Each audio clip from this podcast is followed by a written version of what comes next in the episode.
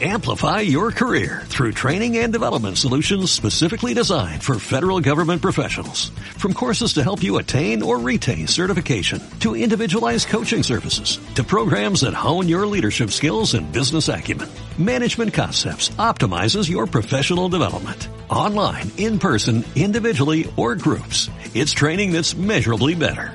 Learn more at managementconcepts.com. That's managementconcepts.com.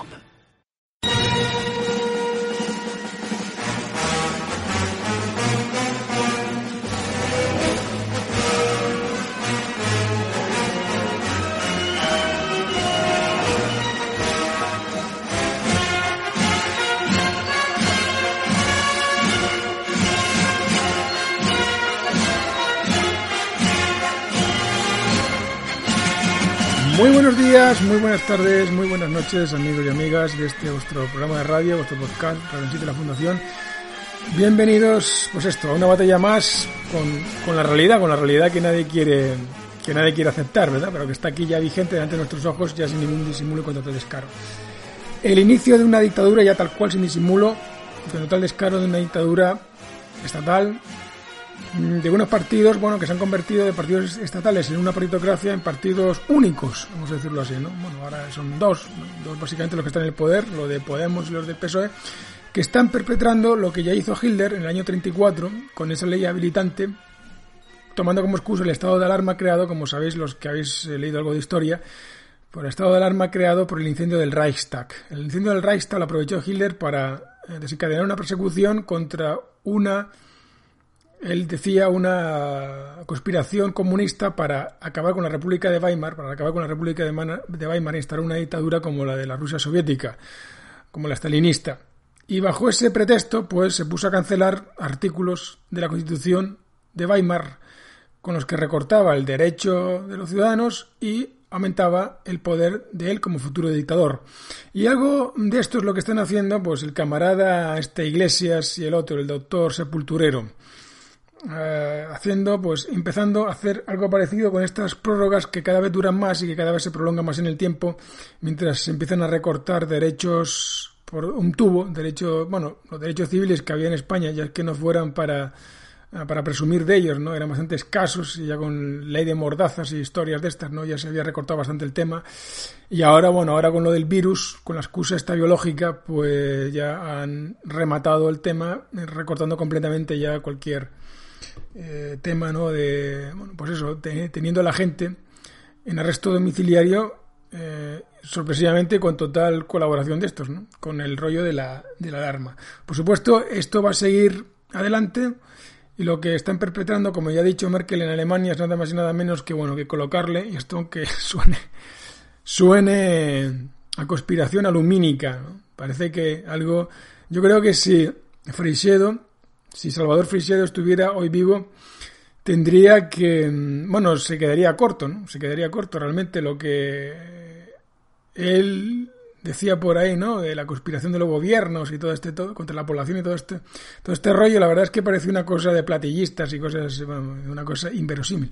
Pero ahora realmente todo eso, lo que escribió en, su libro La granja humana, se ha visto superado, ¿no? Hasta tal punto que en vez de granja humana, el libro de Salvador Frisedo y se podría haber titulado El matadero humano, que es hacia donde vamos, hacia el matadero. ¿Qué es lo que ha dicho Merkel a propósito de esto en Alemania? Bueno, pues ha dicho que hay que seguir los pasos de China. O sea, que China lo está haciendo muy bien con sus métodos de control de la población para evitar lo de la. con la excusa de la epidemia, por supuesto. Pero estos políticos, como ya sabemos en la paritocracia, no cuentan con ningún control de su poder porque no hay separación de poderes en origen sino que hay división de funciones que no tiene nada que ver, solo hay una dictadura también. Una dictadura también es un Estado de Derecho porque obviamente sigue los principios de las leyes, de las leyes de la propia dictadura, no del capricho de un dictador. Y eso lo, ha habido en en todas las dictaduras. Ha habido jueces, ha habido parlamentos, sí, ha habido parlamentos también, ¿no? Y ha habido, y ha habido un mandato ejecutivo en manos del dictador. Lo que pasa que, obviamente, todo eso no era un poder independiente, todo eso dependía al final del dictador. Esto es evidente. Y en España, pues como en Alemania, pero más en España, que es una partidocracia todavía más descarada por su herencia franquista, pues su herencia franquista para, para, lo, para lo malo, no para lo bueno, ¿no? Porque la dictadura franquista, si algo bueno tuvo, pues bueno, fue una cierta política industrial que llevó al país a a ser la octava potencia industrial del mundo. Ahora mismo no somos ni la, bueno, creo que estamos por la vigésima por ahí, ¿verdad? Si, si mal no recuerdo. Y, bueno, pues estos tíos van exactamente por ahí, por una dictadura, división de funciones, pero cada vez más, pero con un recorte de derechos civiles bastante brutal.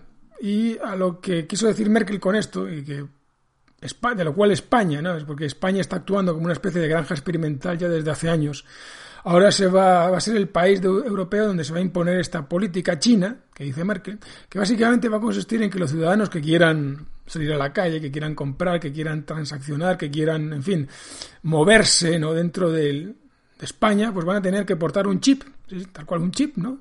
Y una donde estará grabado, pues bueno, pues una serie de, o estará unido una serie de sensores temperatura, ya sabes, ¿no? Y de que el tío se ha puesto la vacuna esta, o que se ha puesto periódicamente las vacunas y tal, sin, la, sin el cual chip, pues bueno, pues no podréis circular. O sea, estaréis, tendréis que estar encerrados en la casa, ¿no? Eh, sí, sí, esto que parecía una cosa de ciencia ficción, que parecía una cosa, pues eso, sacado de un libro como lo de Salvador Freixedo, pues resulta que ahora es la realidad cotidiana a la que nos enfrentamos. Y bueno, y de paso, pues toda una nacionalización de la economía, por supuesto, la economía cada vez más intervenida, más regulada, por los que es un poco lo que, pues un poco es un mucho, ¿no? Lo que estaba buscando Pablo Iglesias desde el principio de esta crisis, ¿no? Una excusa para desplegar su proyecto político marxista o criptomarxista bolivariano. Y la crisis pues les ha venido de perlas, les ha venido mejor que nunca. Sin una crisis así, todas estas barrabasadas que estamos viendo, criptomarxistadas que estamos viendo por parte de los podemongers en el poder, hubieran sido imposibles, hubieran sido... O sea, la población jamás hubiese aceptado el arresto domiciliario que hoy con total borreguismo siguen, ¿no? Un par de protestas por ahí, eh, que por cierto causan la crítica, como no, sectaria, ¿no? De un medio y del otro, pero que realmente revelan al punto al que hemos llegado en España de que esto se ha convertido en un gulag, en un gulag, o sea, tal y cual, ¿no? Peor que la dictadura. Jamás Franco, en su fantasía más totalitaria, soñó con tener a la población española tan esclavizada como está hoy en día. Hasta el punto, pues eso, como decimos, de sumisamente estar meses en arresto domiciliario sin levantar, pero vamos, ni una mota de polvo, ¿no? Contra el poder. Y después todos estos, lo que tenemos pues es una pleye, ¿no? De, lameculos, básicamente periodistas subvencionados por el poder para que reproduzcan como papagayos, como loras, precisamente los mensajes sectarios de este impresentable, el Pablo Iglesias y el doctor Sepulturero, ¿no? Eh, y vamos a ir por aquí, sin duda alguna vamos a ir por aquí. Eh, están contando mentiras todo el rato. Por ejemplo, esto del rescate, entrando ya en el tema económico que nos viene encima. España está arruinada, está quebrada, eh, no tiene ninguna posibilidad de salir del agujero. Y, lo que, y vamos a entrar en una dictadura, ¿no? La población realmente apoya esta dictadura del, Estado, que es lo más, lo más trágico de todo el asunto este, ¿no?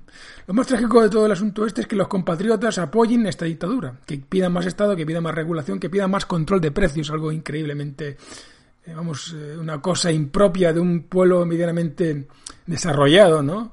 Que todavía sigan con estas chorradas comunistas de control de precios. Eso ya sabemos que un niño de preescolar, a poco que se le enseñe un poco de economía, se va a dar cuenta, se va a descojonar, ¿no?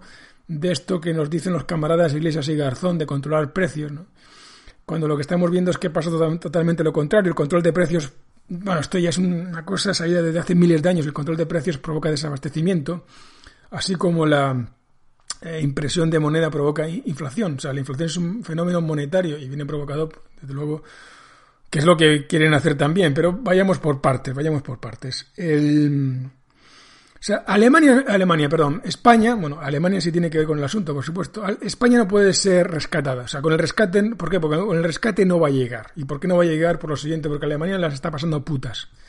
Es una cosa que no se dice en España, que los, por supuesto los políticos no dicen, los políticos os mienten, os engañan, se quedan con vosotros diciéndoos que bueno, que aquí no pasa nada, la recuperación va a ser una recuperación en forma de V y que en último término, en primer término, todo esto se va a salir de este agujero pues con la ayuda europea, ¿verdad? Con la ayuda europea de cientos de miles de millones de euros para pagar ERTES o ERES o lo que queráis, y para sacar esto a la economía para adelante. Desde luego, por una parte, es una mentira. Los políticos, ninguna sociedad saca su economía pa'lante con los políticos. Es decir, esta es la última gentuza de la que hay que pensar cuando las cosas van mal, porque cuando las cosas van mal todos se escabullen el bulto y no, no tienen madera de líderes y se ponen a contar mentiras, ¿no? No, no cuentan la verdad jamás. Por tanto, los últimos a los que, los que habría que depender, a los que habría que pensar que nos pudieran sacar del agujero este en el que ellos nos han metido, porque el virus es solo el desencadenante. Esto, las causas son mucho más profundas y, entre otras cosas, vienen provocadas por un régimen político como el 68, ¿no?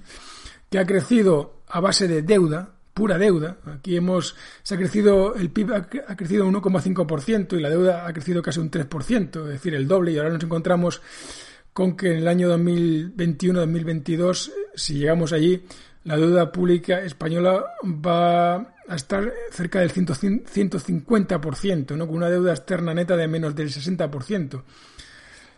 Como decíamos, el futuro de España no va a pasar, o sea, no es suficiente con un rescate, un rescate financiado con la deuda de los demás países europeos, que es un poco lo que Francia quería hacer. Es decir, bueno, vamos a hacer aquí todos un fondo común, el Fondo de Rescate Europeo, que se financia con la deuda pública de los Estados miembros, ¿verdad? Pero claro, si os das cuenta, solamente lo que necesita España, o sea, lo que necesita España para empezar ya se funde toda la deuda, todo el fondo de rescate europeo que hay ahí. España necesita, pues, básicamente, en estimaciones muy conservadoras, lo que estamos viendo ahora para salir de este, necesita medio billón de euros para empezar, ¿no? porque estamos, ya se está barajando ya los medios, lo que es la Comunidad Europea, el Banco Central Europeo se está barajando, ¿no? Y el Fondo Monetario Internacional se está barajando que España va a perder como mínimo un 25, entre un 20 y un 25% de su PIB. O sea, esto es una, una cuarta parte de lo que produce el país anualmente va a desaparecer. Y esa cuarta parte sola, pues se va a llevar unos 300.000 millones de euros, ¿no? Más todo lo que va a venir a continuación. Desde luego, la economía no va a recuperarse en un año ni en dos. ¿Quién va a financiar eso? ¿Con deuda? Vamos a ver, ¿y quién pondría esa deuda? En el caso de que realmente mm, hubiese deuda suficiente para eso, ¿no? ¿Quién pondría esa deuda? Pues básicamente la deuda que mejor está en Europa ahora mismo es el bono alemán, ¿no? Es el que tiene la triple A. El resto está tocado. Así que sería Alemania fundamentalmente la que tendría que apoquinar, que tendría que poner deuda para salir de esta. Por consiguiente, la deuda alemana perdería valor, ¿no? Mm, perdería la triple A, vamos, eso está, eso está clarísimo, ¿verdad? Con lo cual el Estado alemán le costaría más financiarse por culpa de los españoles, del gobierno español, por culpa de los podemitas, de los podemón, bueno, de, toda la basura de partidocracia que tenemos en España, que la han hecho, que lo, que lo han llevado haciendo rematadamente mal, corruptamente mal, la, la bueno, para ellos no, para ellos bien, ¿no? Ellos han amasado fortunas que tienen fuera de España, entre ellos el rey, el campechano. Pero para el resto del país, mal, bastante mal, ¿verdad? Y ahora pretenden que los alemanes paguen esos 40 años de total burricie política y económica con, su deuda, ¿eh? que, que, se endeuden ellos, que, que se endeuden ellos para pagarnos la fiesta a nosotros. pero no va a pasar eso, ¿no? No, no va a pasar eso porque, entre otras cosas, Alemania está mal vamos a decirlo así, Alemania, bueno, nada más tenéis que escuchar por internet a un economista prestigioso allí como es Marcus Krall, Marcus Krall, que nos mantiene informados realmente de la situación en Alemania actualmente y os daréis cuenta que, aquello es aquello es una merienda de negros completamente, ¿no? En Alemania ahora mismo hay, hasta la fecha, bueno, en ocho semanas se han registrado 10 millones, 10 millones de Kurzarbeiter esto significa de trabajadores bueno, a los que se les ha reducido las horas, ¿verdad? Y que por tanto tienen que recibir del Estado alemán y de los seguros una cantidad de, dinero para sobrevivir, porque no trabajan suficientes horas para ingresar lo mínimo para sobrevivir, ¿verdad? Y esto, en términos contantes y sonantes, son mil millones de euros que la Seguridad Social alemana tiene que pagar cada día mil millones de euros que la Seguridad Social tiene que pagar cada día. La Seguridad Social alemana tiene hasta el momento de reservas para pagar, sin necesidad de acudir a la deuda, 26.000 millones de euros. Es decir, que a principios de junio la Seguridad Social alemana entrará en números rojos. 10 millones, como decimos, de trabajadores eh, de Kurzarbeiter y después otros unos 3 o 4 millones de parados escondidos bajo diferentes estadísticas. Alemania enfrenta una crisis realmente de órdago, ¿no? También tenemos que recordar que la morosidad ha aumentado en toda Europa, también en Alemania, un 14%, un 14% en ocho semanas. Eso significa que hay un 14%, básicamente se podría establecer una correlación o una relación de empresas que la, están, que la han palmado, que no pueden pagar, que no pueden pagar los créditos que han contraído.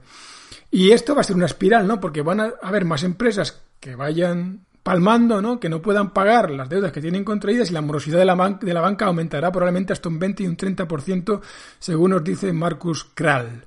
Así que esa es la situación en Alemania, un 20 y un 30% de su economía fundida también con 10 a 15 millones de Kurzarbeiter y 4 o 5 millones de parados directos. Es decir, Alemania se puede ver con 20 millones de personas dependientes de la seguridad social. Ahora, decidme a mí, ¿cómo carajo piensan los políticos, cómo carajo engañan de esa manera a los políticos españoles, los miserables políticos españoles, a sus votantes, idiotas, borregos, haciéndoles creer que la salvación está ahí, a la vuelta de la esquina? Es decir, somos una sociedad de borregos, ¿no? Bueno, hay una sociedad de borregos evidente, ¿no? Que se ha buscado la situación en la que está ahora, ¿no? Les han volado toda la economía, les han volado el turismo, les han, bueno, el turismo ya, el Garzonita ya se puso el otro día diciendo que el turismo, que no le hacía falta a España. Que tiene que dedicarse a hacer cosas más productivas, en plena recesión. O sea, frivolizando con los millones de personas que ahora mismo no tienen empleo porque estos tíos también se han encargado del turismo con sus medidas draconianas. Ya veremos ya veremos en qué queda lo del turismo, porque el Garzonita, por supuesto, tiene en Cuba, porque ellos siguen el modelo cubano-venezolano, que es el que están implementando en España. Por supuesto, en España te lo, te lo dicen con otras palabras, ¿verdad? también te dicen aquello de que, bueno, de que en Cuba y en Venezuela ha fallado, pero no fallará aquí, lo que estamos haciendo está bien, esto de controlar precios, eh, nacionalizar amplios sectores de la economía, porque es lo que van a hacer, es lo que están haciendo ya, ¿no? Implantarnos a todos un puto chip, ¿no? Para tenernos controlados los movimientos exactamente igual que hacen en China, como dice Merkel, igual que hacen en Cuba, en Cuba menos sofisticadamente, ¿no? Eh, pero es ahí es hacia ese punto, hacia, hacia esos descaradamente hacia donde nos están llevando, con la, eh, por supuesto, suicida colaboración de la población y después con la inaceptable burla que están haciendo de la gente que realmente sale a protestar a la calle por esto, porque es una erosión, no es, una, es un ataque brutal a los derechos más elementales de los ciudadanos.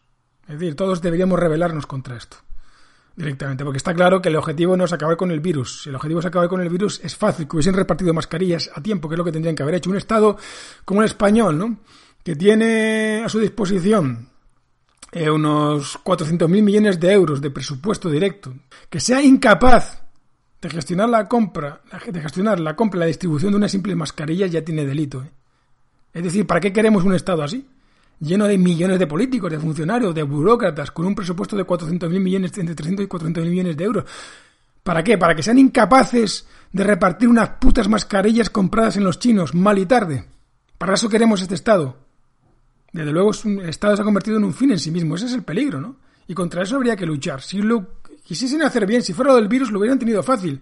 Como comentamos en un programa en sitio anterior, hubiera sido fácil comprar las mascarillas a tiempo. Venían avisando desde enero del tema este, ¿no? Comprar las mascarillas a tiempo y haberlas distribuido entre la población. Y aquella gente vulnerable, mayor de 60 años, con enfermedades, con síntomas, con síndromes o con enfermedades previas, con un cuadro médico previo, pues que se hubiesen quedado en casa Así es como se hubiese hecho, ¿no? En el resto de Europa, ¿qué ha pasado? En el resto de Europa, desde luego, en Europa Central, en Alemania y en Austria, desde luego por aquí no ha habido ningún arresto domiciliario, ¿no? Aquí hemos podido pasear tranquilamente por la calle, una simple mascarilla y se acabó.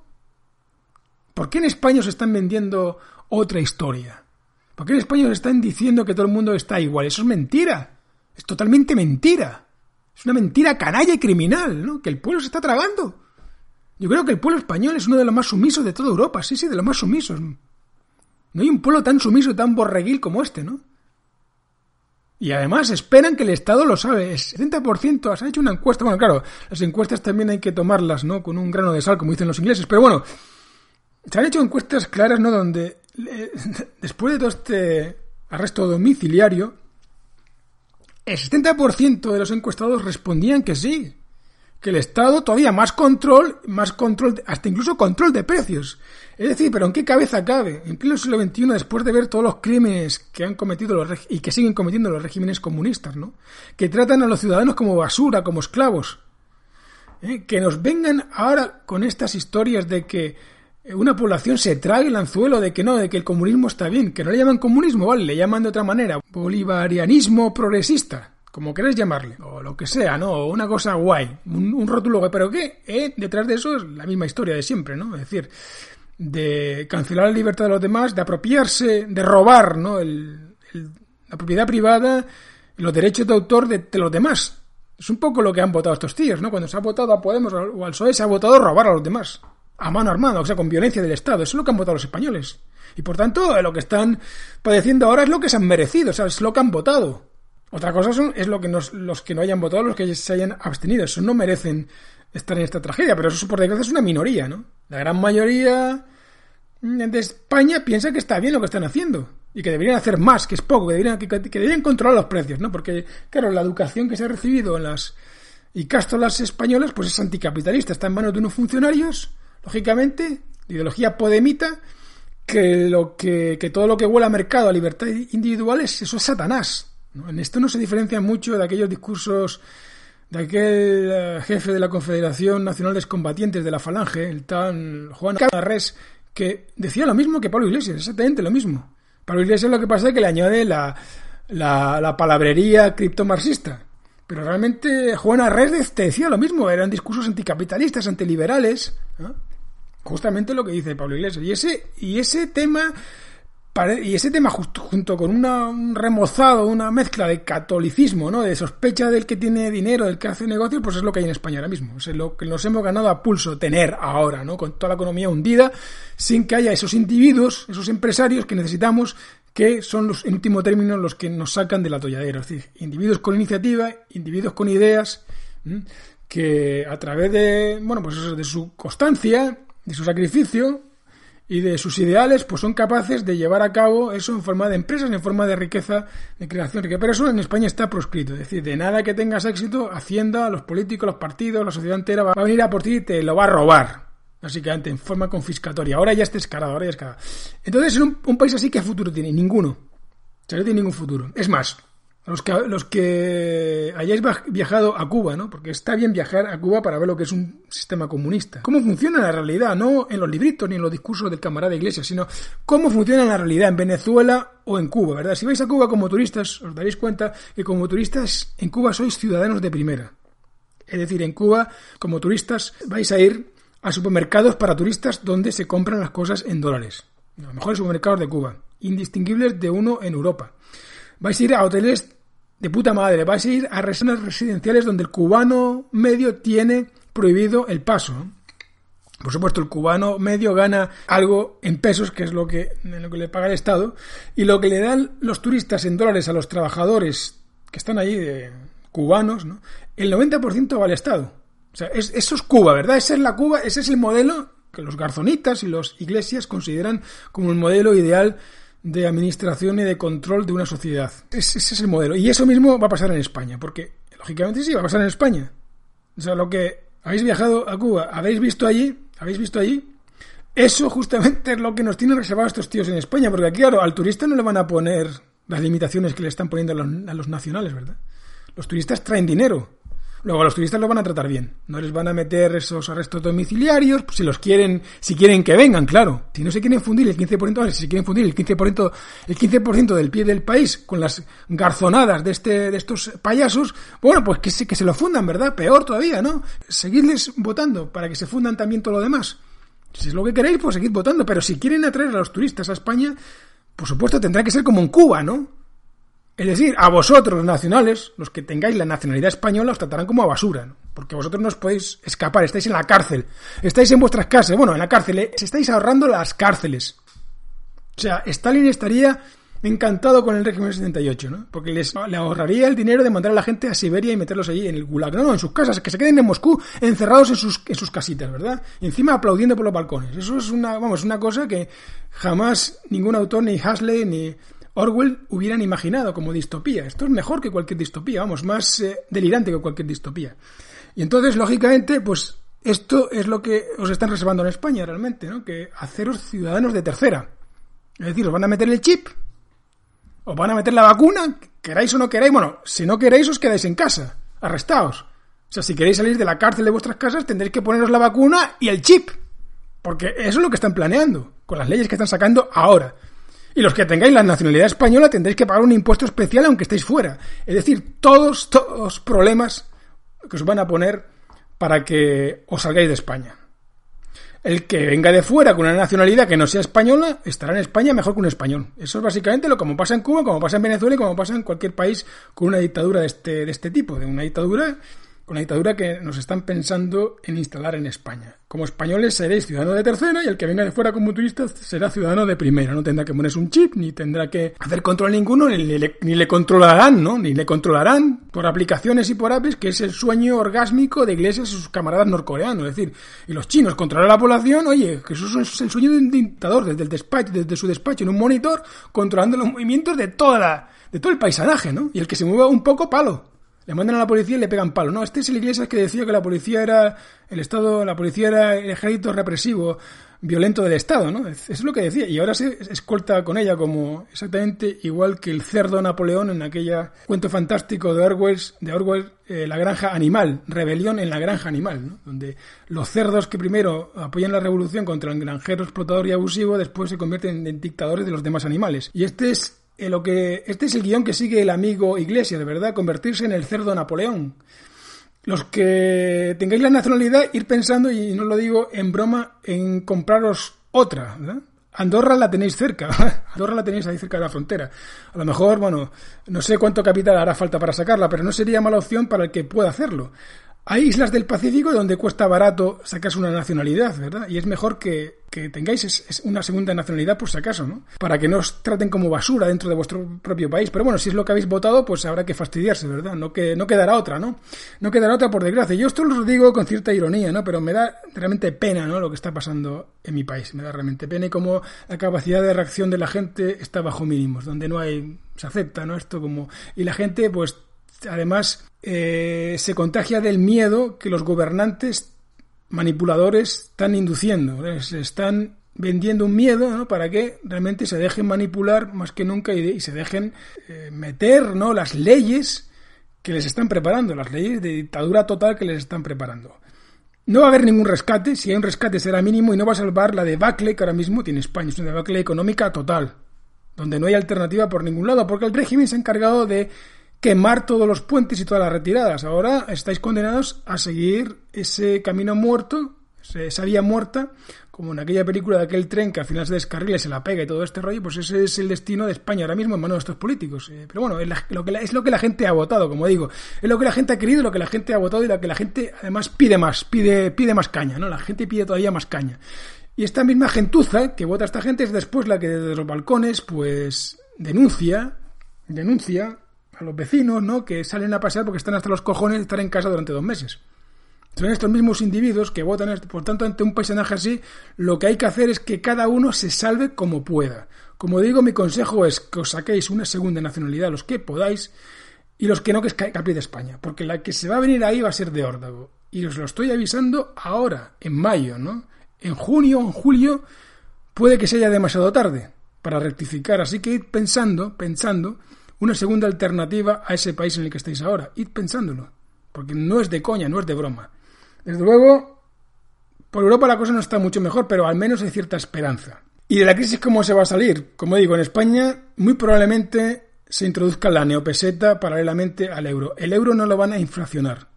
No lo van a inflacionar. Desde el momento en que lo inflacionen se acabó.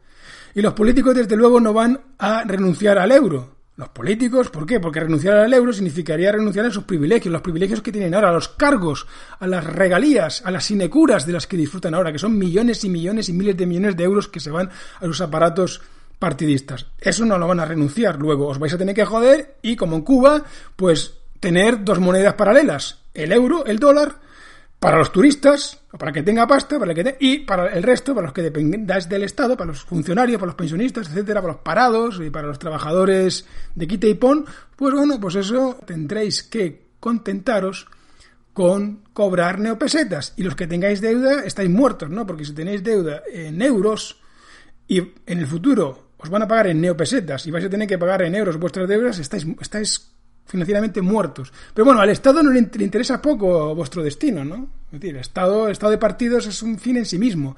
Ellos lo que les interesa es el poder para ellos. Que el país se muera de hambre, pues fijaos lo que hacen en Cuba, ¿no? Se descojonan, ¿no? O en Venezuela.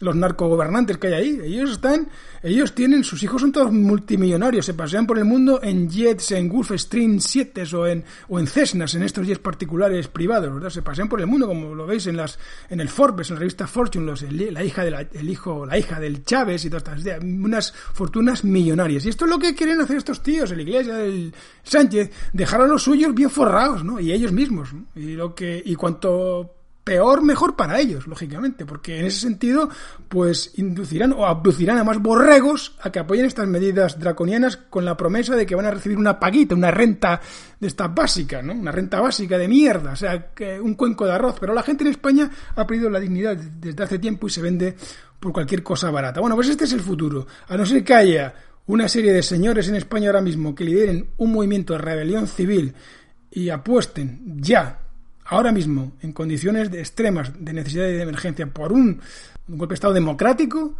que mm, instaure, por lo menos, una, una república constitucional, pero con un periodo de libertad constituyente, después de pasado toda esta calvaria, ¿no? Este, este calvario, donde la gente realmente decida, ¿no? Decida en discusión pública abierta, cosa que no se hizo con la Constitución del 78, que decida en, en discusión pública abierta ¿Qué república? Qué, porque desde, desde, luego la monarquía está, después de lo que ha hecho el campechano, eso está totalmente quemado.